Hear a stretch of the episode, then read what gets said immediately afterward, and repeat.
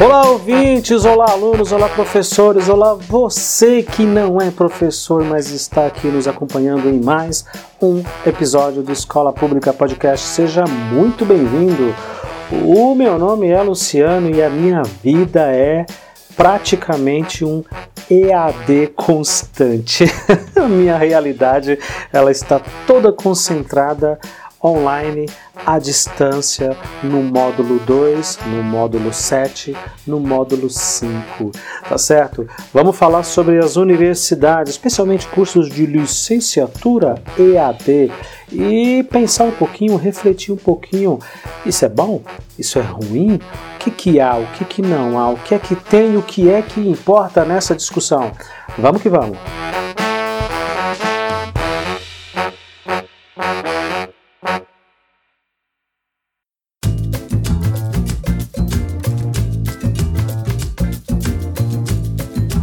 Bom, vamos lá. Tem havido uma discussão muito intensa sobre a qualidade e a eficiência dos cursos à distância, né? Especialmente os cursos de licenciatura. Se você não é da área está me ouvindo, aliás, muito obrigado por estar aqui mesmo não sendo da área.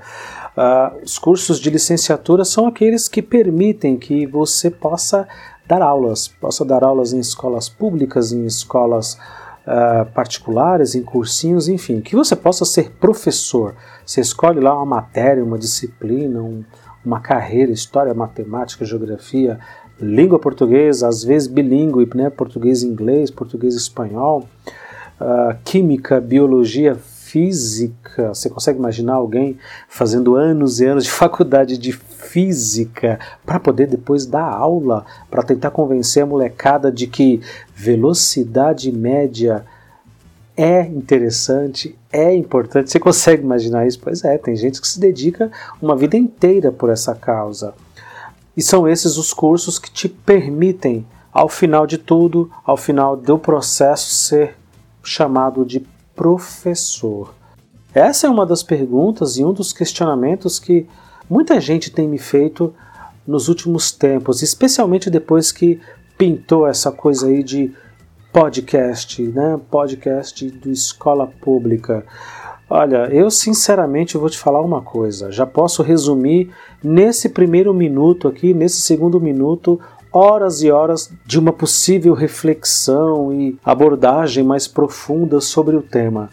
Eu quero pessoas bem formadas. Eu gostaria que houvessem cada vez mais pessoas bem formadas, à distância, semipresencial ou totalmente presencial, como foi no meu caso. Eu, na época que eu fui para a faculdade, uh, eu não me lembro de ter tanta oferta assim de cursos à distância. Eu, na verdade, eu não me lembro nem de ter ouvido falar que você podia fazer uma faculdade totalmente à distância, totalmente online, né? Mas existe. É uma realidade e está cada vez mais em expansão. O grande questionamento aqui, na verdade, é a questão da qualidade. E eu reitero, um professor bem formado, seja numa faculdade pública, seja numa faculdade particular, presencial ou à distância, é o que mais me interessa. E infelizmente não é isso que a gente tem. Dentro da realidade que eu vivo, que eu conheço, aqui da região metropolitana da cidade de São Paulo, essa não é uma constante, infelizmente. Eu tenho visto cada vez mais profissionais entrarem na carreira não por uma vocação, não por um desejo verdadeiro e objetivo de trabalhar em escola, de ser professor, de viver essa realidade, essa dinâmica, mas muito mais por outros motivos, por razões múltiplas que aqui eu levaria horas para justificar e para explicar. Eu posso dizer, inclusive, que quando eu fazia faculdade presencial ali, 100%, todos os dias tinha que estar tá lá, né? Trabalhava de dia, ia fazer faculdade à noite, já era uma coisa muito ruim, né? Já não era uma coisa assim prática. Você não tinha questões realmente objetivas. Os estudos não eram direcionados para a prática docente, para a prática da realidade e da conjectura escolar. Eu fui ter contato com isso e fui, eu fui entender, na verdade, que tudo o que eu estava estudando ia me servir muito pouco quando eu fui dar aula. Somente quando eu fui de fato entrar numa sala de aula e encarar uma turma pela primeira vez é que eu vi, é que eu notei que eu estava anos luz de distância da realidade. A faculdade já naquela época não dialogava com o que a escola precisava e eu acredito que isso mudou muito pouco. Inclusive penso que piorou um tanto quanto isso é possível. E aí eu acho que a discussão ela pode ser um pouco mais honesta se a gente olhar de uma forma mais ampla, né? Faculdade presencial ou online, à distância ou semipresencial, uh, não importa, não importa. Se o profissional for bem formado e ele tiver compromisso com a carreira e tiver de fato entendido o que é que ele vai fazer dentro da escola e qual é o papel dele e qual é o engajamento, qual é a causa, qual é o interesse, além, lógico, de começar uma carreira de trabalhar como todos nós precisamos trabalhar, se ele entender isso, tanto faz qual faculdade ele vai fazer. Eu conheci pessoas que fizeram as, as melhores faculdades públicas do Brasil e quando foram dar aula odiaram aquilo, simplesmente detestaram aquela rotina, aquela dinâmica, a precariedade do trabalho, que todos nós aqui na escola pública já discutimos muitas e muitas vezes, eu não vou me repetir sobre isso. Mas também vi gente muito ruim vindo de faculdades particulares. Ou seja, não é isso o que pesa na qualificação, na capacidade profissional dessa pessoa, especificamente ali falando de licenciatura e desse professor. Vi profissionais horrorosos, terríveis, preguiçosos, reclamões, maledicentes, em todos os sentidos que você possa imaginar, que fizeram faculdades presencial e online. E vi profissionais apaixonados, vi profissionais que enxergam as dificuldades, compreendem a realidade da situação, especialmente do que é uma escola pública de periferia, de uma cidade pequena, de um lugar muito afastado, que se formaram em faculdades presenciais, à distância, semipresencial, 50%, enfim, toda essa gama de escolhas e de possibilidades que hoje a gente tem para se formar. Eu entendo que a qualidade, e aí essa é uma discussão válida, essa é uma discussão que vale a pena que a gente gastar uma meia hora refletindo e pensando. O que é que faz um bom profissional? Né? A gente precisa mesmo de uma faculdade, de um diploma, de que alguém nos diga, ok, a partir de agora você é um professor. Ok, você é um profissional da área da educação e você está apto a ensinar os seus alunos e a ser um mestre. A gente precisa necessariamente disso?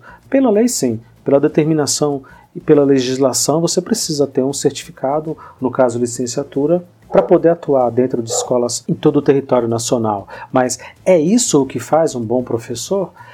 É, não. Se você não é da área e está me ouvindo e gosta do tema, infelizmente saiba que não. Que não é o diploma, não é a faculdade. Infelizmente, uma coisa não está diretamente ligada à outra.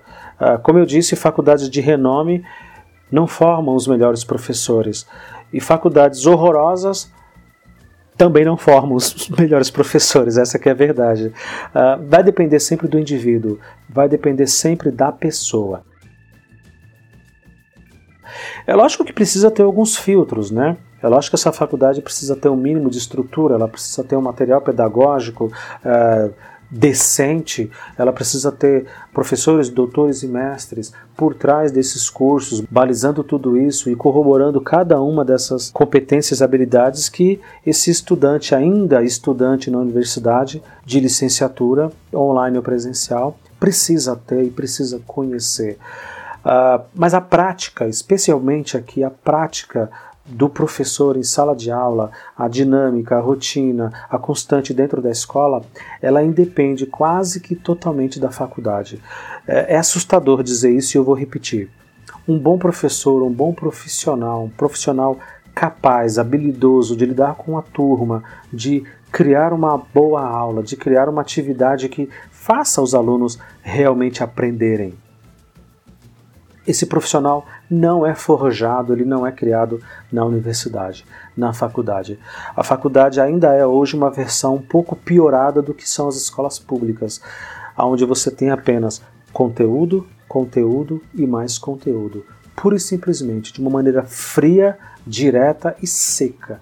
Você tem ali uma caralhada de conteúdos que não servem para absolutamente nada.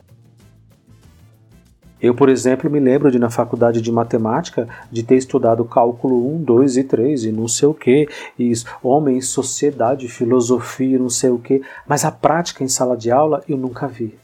Nenhum professor da universidade que eu fiz tinha experiência em ensino básico, nenhum.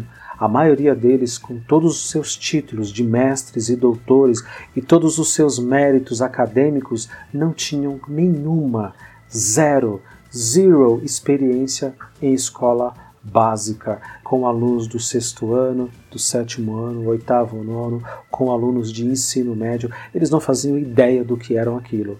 E é curioso, porque eles estavam me formando para aquilo. Então, veja como esse abismo vai cada vez mais aumentando e cada vez mais a realidade vai se afastando da teoria, tá certo?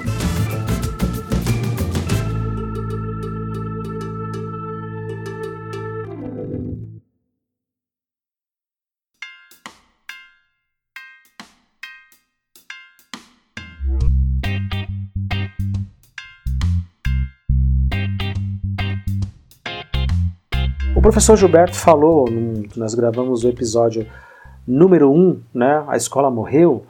Uh, nós gravamos o episódio de Natal, Natal de 2019, foi um episódio muito fofo, foi um dos que eu mais tive é, um retorno assim é, fofo dos ouvintes de poxa que legal, é um cético falando de Natal com um católico falando de Natal, muito bacana, muito bacana.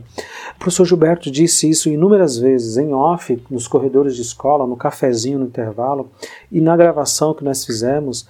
A faculdade nunca vai formar um professor talentoso, habilidoso, porque isso na prática é impossível. Né? O professor Reinaldo também, Reinaldo Constâncio, uh, também fez alguma afirmação muito parecida, de que é impossível você esperar que essa habilidade venha da universidade. Isso é da pessoa. Né? Assim como, uh, mal comparando ou bem comparando, que seja, uh, um cozinheiro, um grande chefe de cozinha, ele, por mais teoria e por mais conhecimento técnico e por mais habilidade que ele tem de passar numa prova, de fazer um TCC, uma monografia, ele ainda assim não será competente o suficiente para cozinhar e para fazer os melhores pratos. E isso não necessariamente vai lhe dar uma habilidade especial de criar e de produzir os melhores sabores possíveis. Uh, isso é da pessoa, isso é da habilidade. E aí eu estendo essa discussão para uma coisa ainda mais ampla e ainda mais acima de tudo especialmente dessa discussão: EAD é ruim, EAD é bom, EAD presencial, faculdade pública, faculdade particular. Eu vou ainda além. A gente precisava encontrar uma maneira de formar e de atrair os melhores profissionais, independentemente da formação, independentemente do diploma. Já que isso não é um indicativo de profissional exemplar, já que a faculdade não representa de maneira nenhuma a prática docente, o que a gente espera que o professor desenvolva de melhor e de mais habilidoso dentro de sala de aula com os alunos, então a gente precisava encontrar uma maneira de atrair, não sei de que forma, os melhores e mais habilidosos profissionais, independente da sua formação. Tá certo?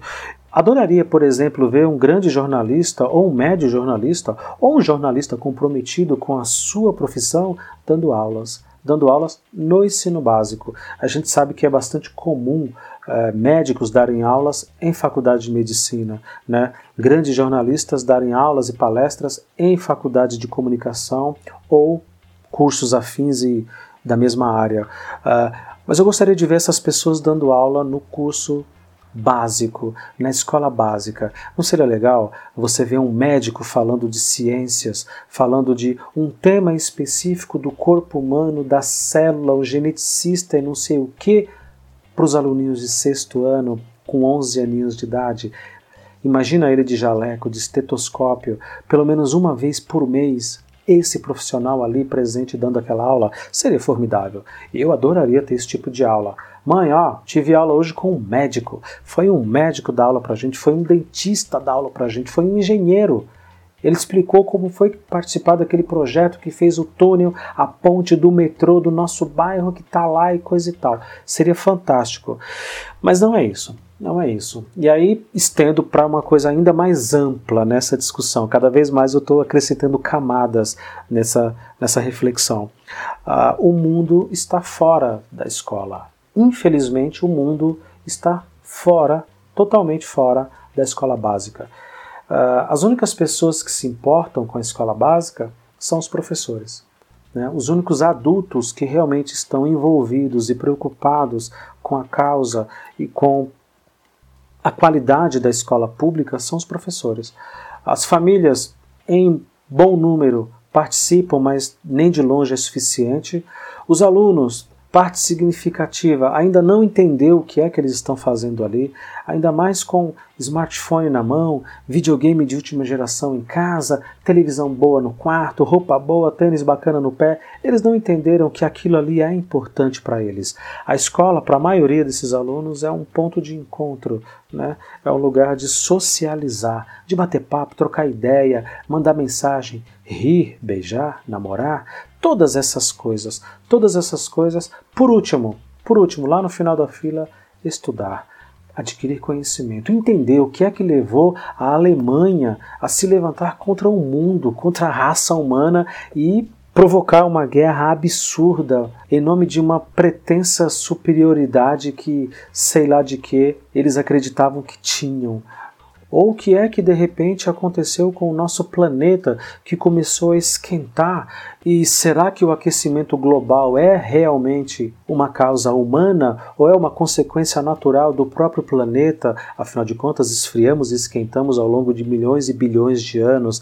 Isso tem e é causado diretamente pela ação humana? Ou como os antigos sumérios foram capazes de elaborar uma matemática tão complexa, tão bonita e tão harmoniosa para resolver problemas simples ali do cotidiano e como essas tábuas de argila chegaram até a gente e hoje nós sabemos que eles tinham matemática complexa e elaborada. Ou seja, todos esses temas, todos esses assuntos, eu poderia citar aqui uma série de outros tantos tão interessantes, tão importantes, que para eles não são para os nossos alunos isso não é importante, isso não é interessante, muito pelo contrário, isso é chato, chato, chato, chato. Agora você imagina todos os professores de todas as disciplinas e todas as matérias e todo o conteúdo que a gente precisa ensinar. Imagina tudo isso e na aula seguinte vai entrar um astronauta para falar da sua experiência, não viajando no espaço necessariamente, mas na construção de um satélite, um astrofísico que elabora lentes poderosíssimas capazes de enxergar planetas que a gente sequer fazia ideia que existiam. Ou de um produtor de conteúdo do YouTube, do Facebook, do Instagram, do Twitter, ou de um chefe de cozinha, de um criador de aplicativos para celular, de um criador de games. Pensem que maravilha que não seria se a escola fosse um resumo, um pouco de tudo o que é o mundo lá fora. E a escola não é o mundo. A escola é um universo paralelo, é o upside down desconhecido, é um outro momento ali parado, congelado no tempo. Infelizmente, é assim que é a escola. Então, quando alguém me traz esse tema, quando alguém me traz essa, essa, essa abordagem de e aí, o que, é que você acha da educação à distância? E essas faculdades aí? Poxa, esse não é o nosso problema.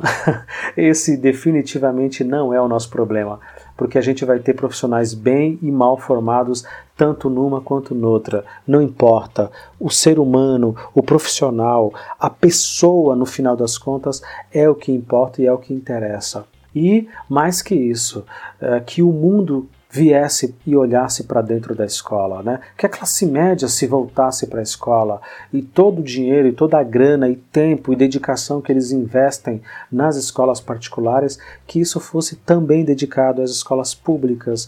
Se os seus filhos lá tivessem matriculados, eu tenho certeza que essas instituições estariam muito melhor. A classe média dentro da escola pública melhoraria muito a escola pública e aumentaria muito a qualidade dessa participação e desse engajamento.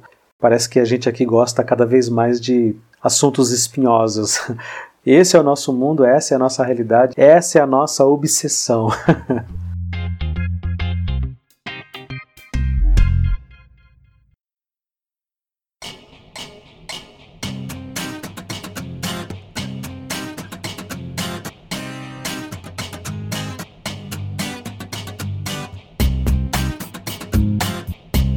Aqui no Escola Pública não é com muita frequência que eu, uh, por exemplo, dou depoimento pessoal acerca da minha própria formação. Uh, mas a honestidade me impede de deixar de dizer que a minha formação foi muito, muito deficiente. Eu já na metade do curso eu entendi que eu não estava aprendendo, que eu não estava conseguindo absorver aquilo que realmente seria importante e que seria necessário dentro da sala de aula. Falando aqui da minha realidade, da região metropolitana da cidade de São Paulo, uh, um professor, acho que isso mudou recentemente, né? Esse ano, especialmente esse ano de 2020, para você que está me ouvindo aí num futuro muito próximo, uh, esse ano acredito que isso mudou em alguns detalhes ali. Uh, mas o aluno de 50% do curso já podia dar aula. Então eu estou lá matriculado num curso EAD ou presencial para ser professor, numa licenciatura, como a gente chama, metade do curso eu já podia dar aula. Então, assim, isso aconteceu comigo. Eu fui dar aula na metade do curso, praticamente, que eu estava fazendo na faculdade.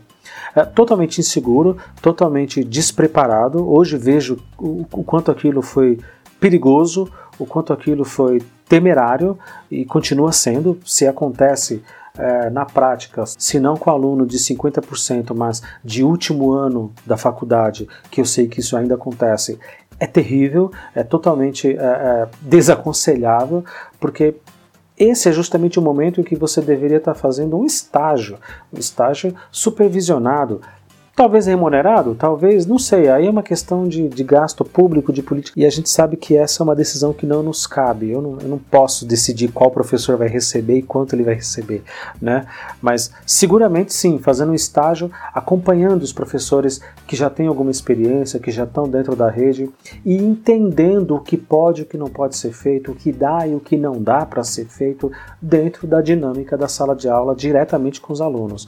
Porque mais uma vez citando o professor Valdomiro Rocha, o nosso eterno professor substituto que participou com a gente do episódio Professor Substituto, ele diz: Nós somos uma fábrica que destruímos o produto no final da linha de montagem, porque a gente entrega esses alunos no terceiro ano do ensino médio, 90% seguramente não sabem o básico de matemática, não sabem o básico de questões científicas, não sabem o básico de ler produzir e compreender um texto pequeno.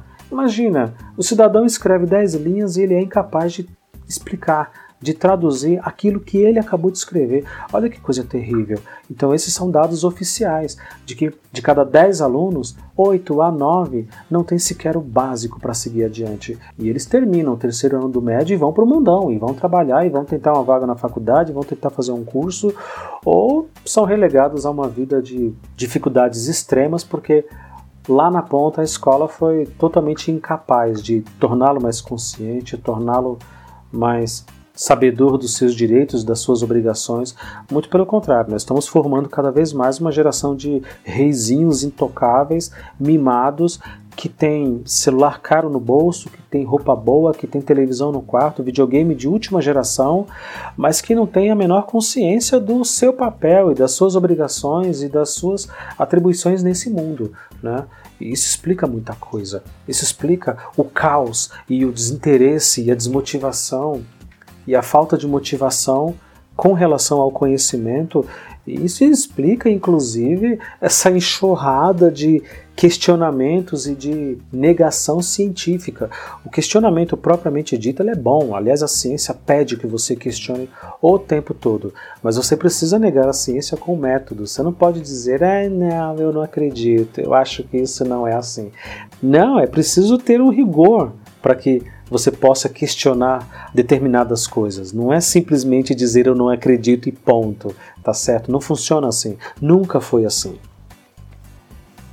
Eu tenho certeza, inclusive, que uh, boa parte da negação científica e das teorias de conspiração que tem surgido aí, pipocando por todos os lados, seja antivacina, seja terraplanismo, seja, sabe, os clássicos, inclusive, de o homem jamais esteve na lua, ele não pousou lá, tudo aquilo é mentira, isso tem a ver, inclusive, com uma ode à ignorância, com uma homenagem, com uma exaltação da estupidez e da burrice mesmo, que a gente vive nos últimos tempos, que é fruto de tudo isso, do desinteresse, do descaso, uh, do Estado, das famílias e desses alunos pelo conhecimento, pela informação propriamente dita. Esse é o tipo de profissional que a gente espera que saia de uma universidade, ou que pelo menos fazendo um estágio nos seus últimos anos ali de faculdade, ele entenda qual que vai ser o papel dele e de que maneira eu posso abordar esse tema, aquele tema ou outro assunto junto com esses alunos. Que tipo de professor eu vou conseguir ser? Era um questionamento que eu pessoalmente fazia muito. Que tipo de professor eu vou ser, né? E é lógico que eu me lembrei dos meus piores e fui por exclusão descobrindo qual profissional eu poderia e conseguiria e gostaria de ser. É uma missão dolorosa, é um questionamento difícil de fazer, mas demais necessário.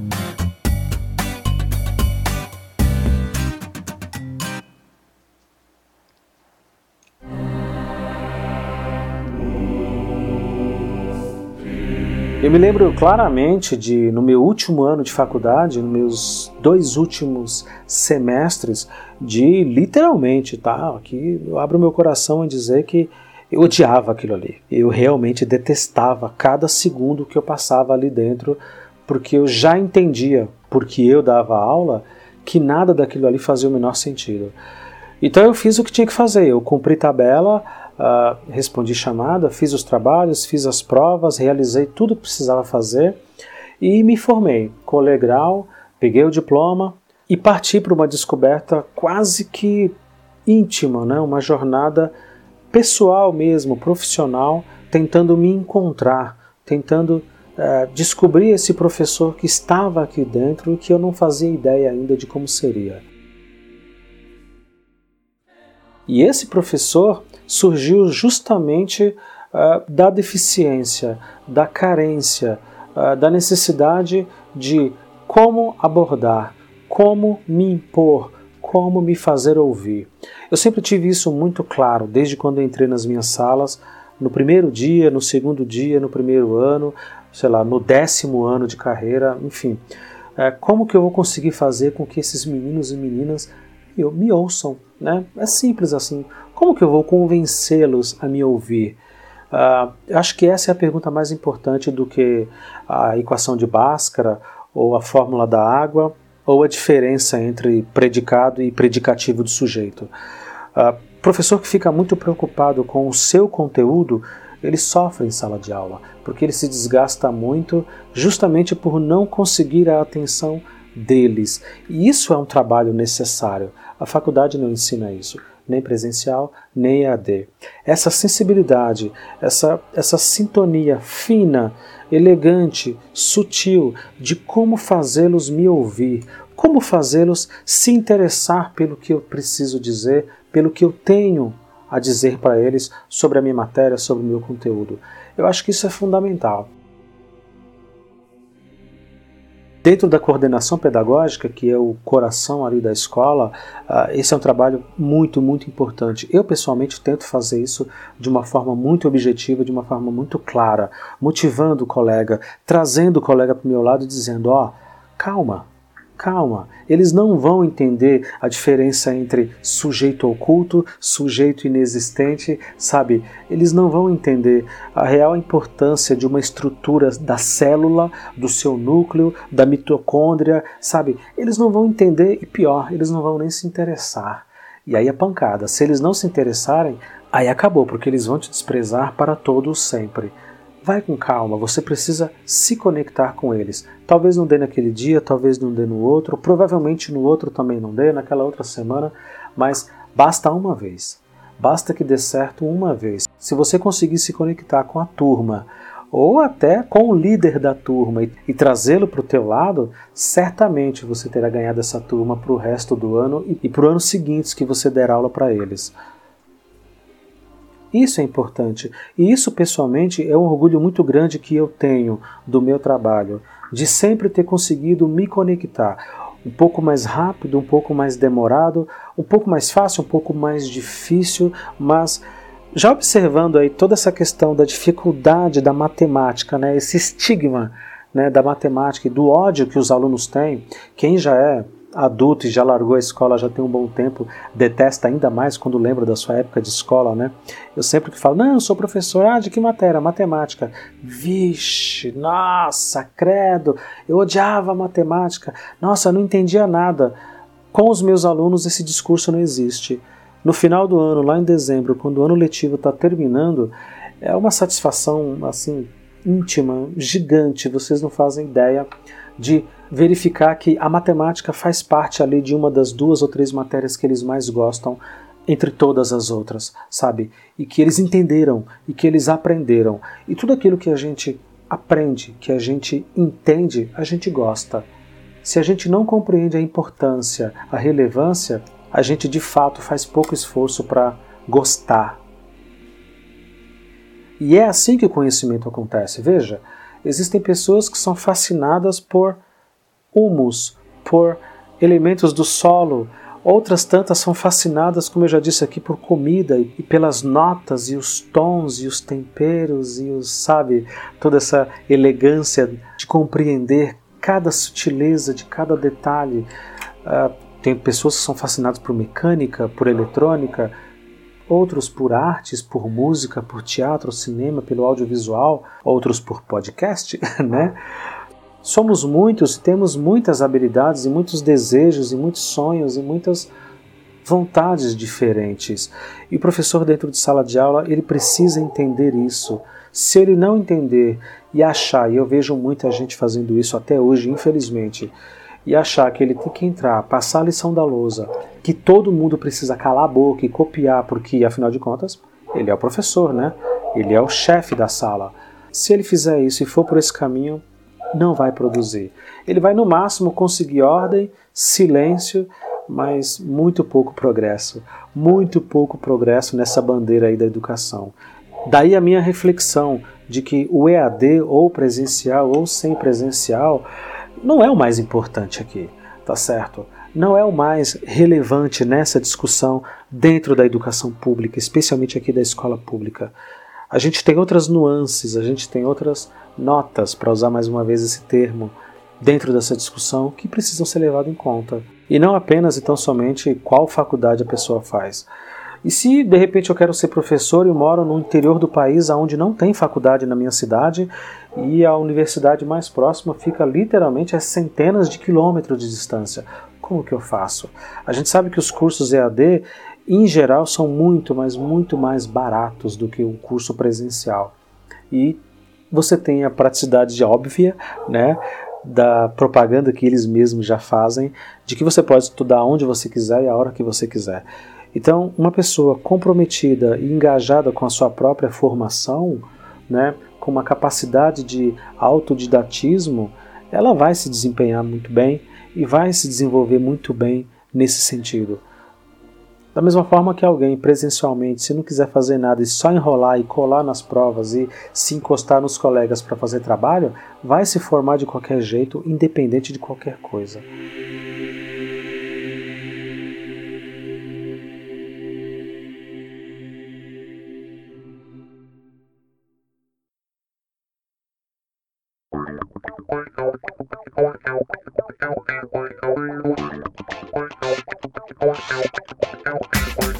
A humilde reflexão que eu faço aqui é de que, independente da faculdade, independente do modo, independente se ela é particular ou pública, presencial ou não, há outros fatores e há outras coisas que a gente precisa levar em conta. Né? Eu acho que o MEC, o Ministério da Educação, deve e precisa ficar atento para que esses cursos tenham um mínimo de qualidade, né? Para que a gente não tenha professores chegando em sala de aula com média 5. Você não pode imaginar que um médico que errou 50% da prova ou de todas as suas provas ao longo do seu curso de medicina e que acertou apenas metade de tudo que ele estudou, vá ser um bom médico e vá ser competente o suficiente para cuidar do seu filho numa mesa de cirurgia. Então, assim, eu não quero um médico que levou nota 5 operando o meu filho ou me operando. Da mesma forma que eu não quero um professor nota 5 ou nota 6, talvez até nota 7 seria pouco, né? Que sociedade é essa que a gente aceita que as pessoas acertem apenas 70% de tudo que elas têm para estudar? Que elas compreendam somente 70% de tudo o que elas precisam entender? Quando a gente para para pensar nesse tipo de detalhe, de fato começa a entrar um pânico aqui na nossa cabeça. Mas, além de tudo isso e acima de tudo isso, a gente precisa encontrar uma, uma maneira de valorizando os profissionais, oferecendo um plano de carreira decente, incentivando. Olha só, professor, do dia que você se formar e começar a dar aula até a sua aposentadoria, você vai evoluir dessa maneira. Quanto mais você estudar, melhor você vai ter de desempenho, maior vai ser o pagamento, melhor será a sua carreira ao longo de todo esse tempo. E dessa forma, entre tantas outras possíveis, atrair os melhores profissionais, atrair as pessoas realmente mais habilidosas, sem necessariamente levar em conta simplesmente se o sujeito fez uma faculdade particular, pública, presencial ou à distância. Uh, honestamente falando, isso importa muito pouco. Importa muito pouco. Aqui no Escola Pública a gente tenta discutir e refletir sempre que possível uh, da maneira mais abrangente e mais honesta possível. Uh, eu espero que essa tenha sido uma ótima oportunidade para você refletir e acrescentar aí um tiquinho da sua percepção e da sua visão de mundo dentro do que você acha sobre o tema da educação à distância. Né? Espero que a gente possa ter colaborado um pouquinho mais com relação a isso. Para você que ficou até agora, para você que nos acompanhou e nos ouviu em mais um episódio, o meu muito obrigado. O meu abraço fraterno e sincero à distância e presencial. Ok? Muito obrigado.